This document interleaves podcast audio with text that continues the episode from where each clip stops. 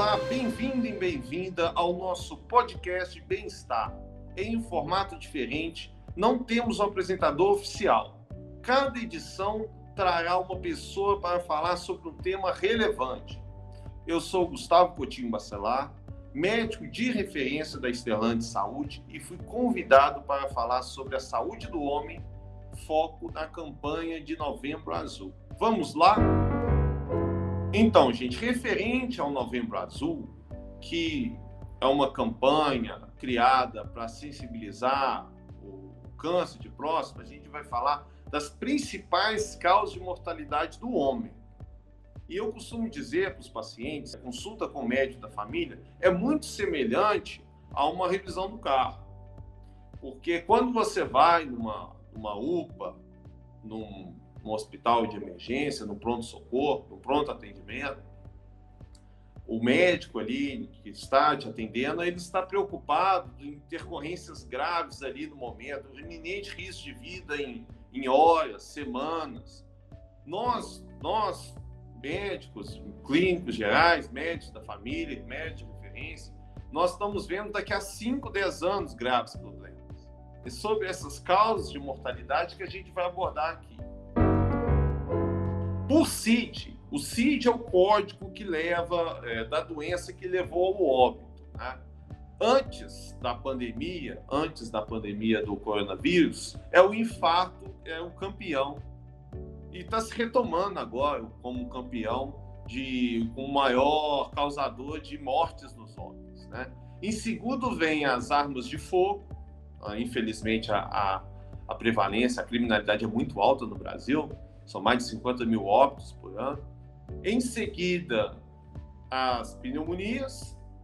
Em seguida, vem a diabetes, causas mal definidas, outras doenças respiratórias, AVC, que está incluído nas doenças circulatórias. Aí sim, os cânceres, o câncer de pulmão e o câncer de próstata. Vamos começar falando dos acidentes, da violência. É muito importante. Eu sempre chamo a atenção dos trabalhadores que vão para a fábrica trabalhar de moto. Tem que ter, tem que ter direção defensiva. É usar capacete, é tomar cuidado no trânsito, não querer dividir espaço com caminhão. É muito importante também na direção, evitar o uso, não se for dirigir, não beba. Mas não é só a bebida que é uma droga que predispõe a acidentes. Existem drogas lícitas e ilícitas que também pode predispor a acidentes, acidentes graves no trabalho, acidentes graves em casa, acidentes graves no trânsito, no trajeto, seja no lazer ou no trabalho. Desde as doenças ilícitas, como cocaína, maconha, ou lícitas, bebida alcoólica, e também as, medica as medicações, como benzodiazepínicos, todos terminados em an, alprazolam, diazepam, clonazepam, e também o, os hipnóticos, desse que tem mais destaque é o zolpidem, trabalhadores muito expostos ao risco, operadores, né, operador de betoneira, tem, não podem fazer o uso desses medicamentos no trabalho. É muito comum é, esses medicamentos serem mal prescritos, porque como indutores de sono, sem antes seguirem, sem antes ter feito a, as medidas de higiene do sono, né? E todos os colegas médicos devem estar alertas a esses pacientes, a esses trabalhadores que fazem uso desses medicamentos. Eu repito, os benzodiazepínicos, e os hipnóticos. Destaques: Zolpidem, clonazepam, prazolam, diazepam. E a esses trabalhadores expostos, trabalhadores que fazem solda, trabalhadores, operadores, é, é, motoristas, não devem fazer uso desses medicamentos quando expostos ao risco. E o mesmo serve também em ambiente domiciliar. Né? Eu costumo falar para os trabalhadores, os mesmos cuidados que você segue na empresa, que vocês usam, o EPI, a, a bota antiderrapante, a luva para ter contato com agente químico, você tem que seguir a mesma conduta na sua casa. Porque os, o, o detergente é agente químico também. A água sanitária é outro agente químico também, que pode levar a dermatites, a, a, a você existem quedas, pessoas sofrem bastante acidentes, no, acidentes domésticos. Uma boa parte dos atendimentos, na minha experiência como estelante de saúde, de acidentes são acidentes domésticos, a imensa maioria. E esse cuidado ao trabalhador, esse cuidado ao trabalhador que, que dentro da empresa, tem que haver essa educação de seguir a mesma conduta em casa. Um assunto também envolvendo as causas externas, que tem grande repercussão na, na, na, na nos nossos dados de, de, mortalidade masculina, infelizmente, é o suicídio. Os homens são em torno de 60% dos suicídios no Brasil. É, por incrível que pareça, num país de 50 mil, mil homicídios, de 50 mil homicídios, os policiais do nosso Brasil, os policiais de Minas Gerais, os policiais estão morrendo mais por suicídio do que na, pela criminalidade. Então é cada vez mais prevalente e de acordo com um estudo recente canadense, os homens que têm que têm o costume de falar sobre os seus problemas, de ter o costume de dizer, é, de dividir as suas lições, está inversamente proporcional a, a cometer um ato de suicídio. Então, os homens têm que ser é, estimulados a procurar ajuda, porque o serviço da Estelantes tem, nós temos psiquiatras de referência, de fácil acesso, psicólogo e temos também os médicos de referência. Então, esses, os homens devem ser estimulados a procurar ajuda e esse estigma de que homem não chora e etc e tal tem que ser algo superado imediatamente por, devido ao grande impacto na vida dessas famílias, na vida desses homens. Falando das doenças cardiovasculares, as doenças cardiovasculares, aqui entrando na parte de doenças, né? As doenças cardiovasculares são as campeãs de morte eh, nos últimos 50 anos, com exceção desse ano, no período de janeiro a julho.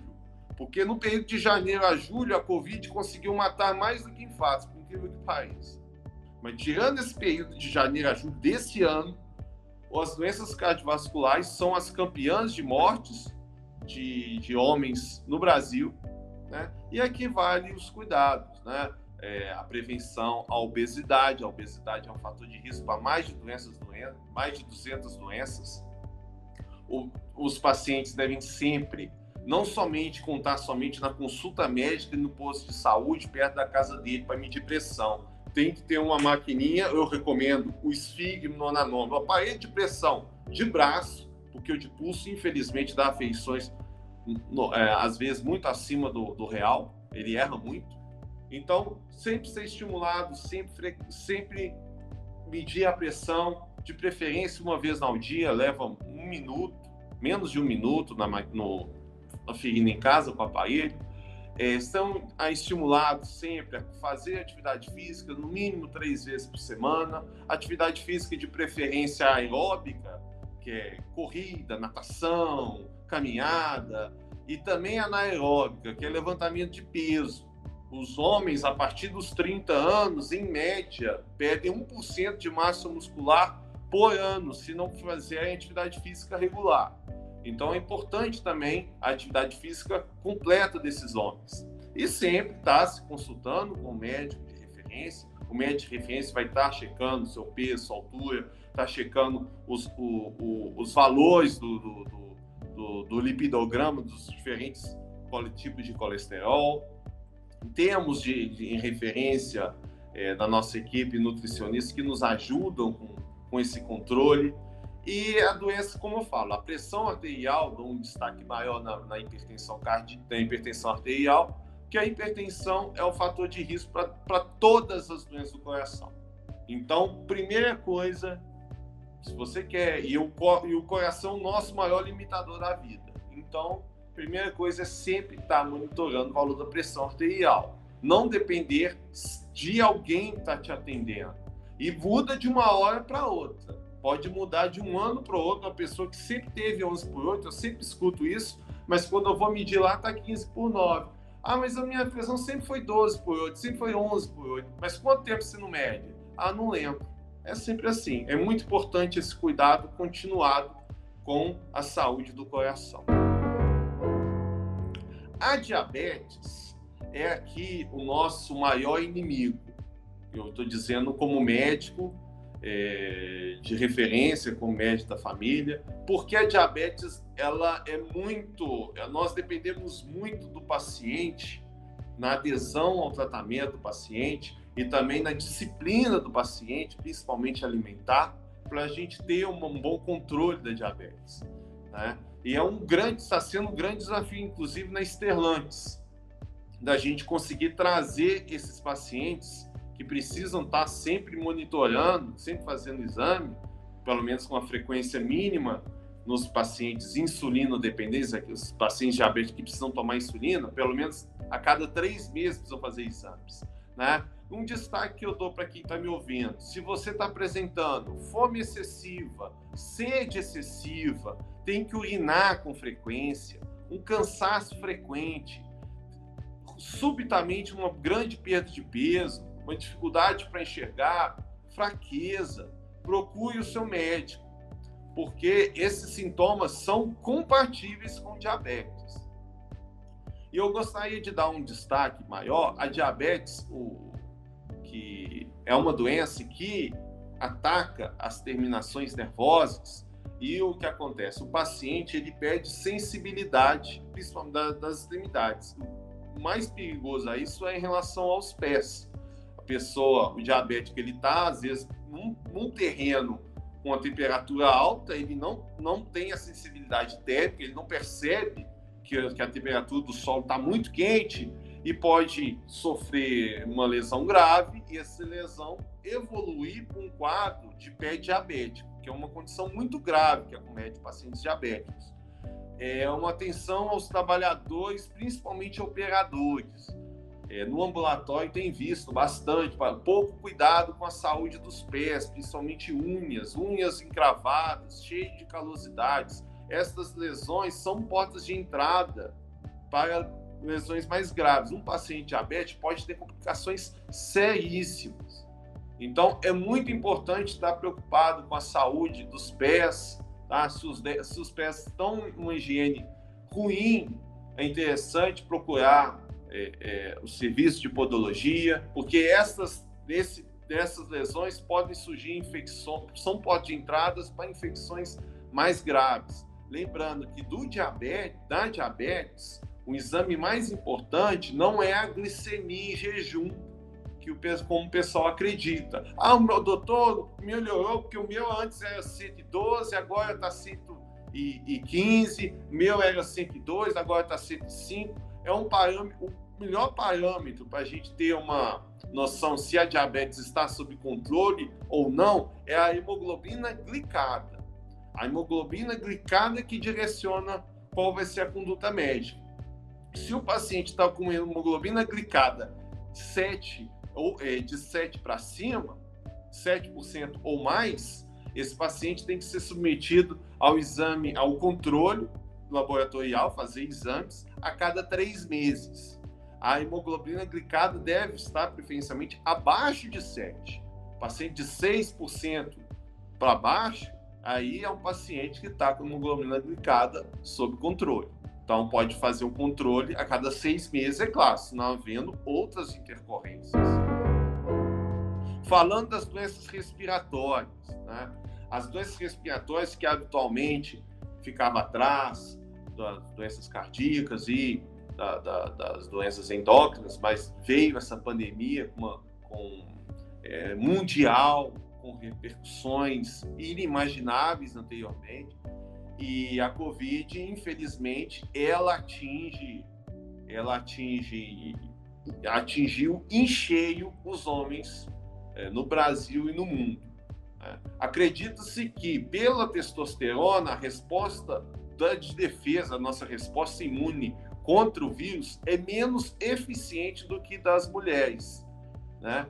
E nós somos responsáveis por dois terços das mortes por Covid no mundo e nós somos em torno de 60% das mortes de pacientes que não têm qualquer fator de risco.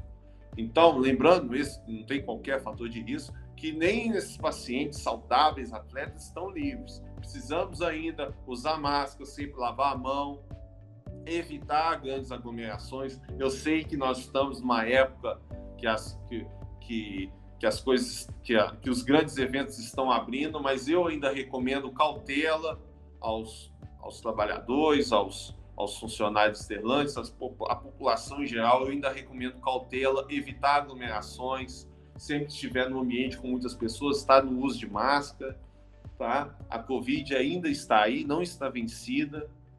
É, a situação atual parece que a Europa está novamente no quarto onda, com, novamente como epicentro da doença no mundo, e é o que nós observamos nas últimas três ondas é isso. Começa, com, começa na, na, na China, na Coreia, ali na, na região da Oceania, se transforma em epicentro na Europa e depois vem aqui com tudo. Né? Então, recomendo ainda cuidado. Trabalhadores, preencherem o aplicativo da Stellantis, que tem né? preencher o aplicativo, manter informado o seu, a sua equipe, o seu, o seu líder das suas condições de saúde. Em caso de alguém suspeito na sua casa da Covid, preencher o aplicativo, informar, não deixar de se cuidar, procurar o atendimento médico em caso estiver apresentando as doenças, apresentando tosse, febre, dor no corpo, dor de garganta. Existem também as outras doenças respiratórias. Né? A pneumonia, que também é uma complicação da Covid, né? Sempre na presença dessas, desses sintomas respiratórios, procurar o seu médico. Vamos falar agora das doenças cancerígenas. Das doenças cancerígenas, eu, eu destaco três. A mais frequente, a mais prevalente, que é, a doença, que é o câncer de pele, né? as duas, e as duas que mais matam, o câncer de pulmão e o câncer de próstata. Referente, referente ao câncer de pele. Fique atento. Se você está notando uma pinta na sua pele e ela está aumentando ou alterando o calor, procure alterando a cor dela ou o tamanho aumentando, procure o seu médico. É muito importante usar o filtro solar diariamente. Os trabalhadores que se expõem ao sol têm que usar o, o, o protetor o filtro solar conforme a orientação do seu supervisor. Não pode deixar, é a doença mais prevalente que a gente tem no nosso país. Referente ao câncer de pulmão, 90% dos cânceres de pulmão é, que nós temos está ligado diretamente ao tabagismo. Então, o combate ao fumo, combate ao tabagismo é fundamental, não só aqui para a doença do pulmão, mas também relaciona, está relacionado também com as doenças cardiovasculares e endócrinas. Então, a prevenção do tabagismo, você que é tabagista, procure o seu médico. Existem diferentes formas de tratamento do tabagismo, do vício ao tabagismo, com eficácia, existe selo, existe medicamento. O que não pode é você continuar com esse hábito que, que impactará diretamente na sua, na, na sua saúde física referente ao câncer de próstata.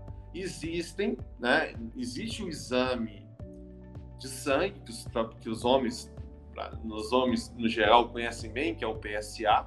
Né? A alteração do PSA, já é, a alteração do PSA livre e o total, você se faz o refinamento, né? E esse valor, acima de esse valor, estando é, inferior a 20%, do, a fração do PSA livre com o total, indica a biópsia, mas também o toque retal.